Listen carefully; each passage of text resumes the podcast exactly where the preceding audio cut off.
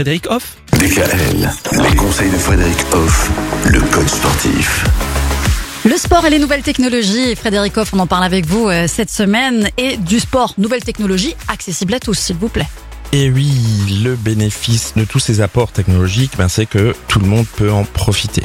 On a la chance dans notre pays d'avoir accès plus facilement aux nouvelles technologies parce que c'est accessible économiquement et euh, ben, maintenant tout le monde s'y met. On peut prendre l'exemple par exemple de la montre connectée que Ah bah de oui, plus en plus la de fameuse. gens ont, voilà, qui a plein de vertus et notamment liées à la santé. On peut voir sa fréquence cardiaque si elle est régulière ou pas. On peut gérer son sommeil, voilà, voir si on a des bonnes plages horaires de sommeil.